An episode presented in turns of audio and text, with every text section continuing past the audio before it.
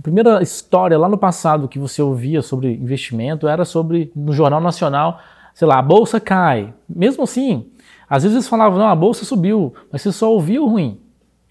Seu pai, sua mãe provavelmente falou, não, ser rico é ruim, ter muito dinheiro é ruim, e hoje você tem medo disso. Então, gradualmente, busque tranquilizar a sua mente quando você ouvir essas coisas lá atrás. Volte para o passado. Gente, é coisa de fechar o olho e ficar imaginando, nossa, realmente faz sentido. Se alguém alguma vez lá atrás, no passado, falou isso para mim, eu tenho que voltar e falar assim, cara, calma. Aí depois você vai avançando. Não, eu superei aquilo. Não é bem assim. Me faltava conhecimento. Me faltava aprender mais. Meu pai e minha mãe não são culpados. Eles não sabiam daquilo, né, do que, eu estou aprendendo. Então eu não preciso ter medo disso. Vai visualizando o passado, trazendo uma cura de verdade, porque a gente fala, gente, medo é doença.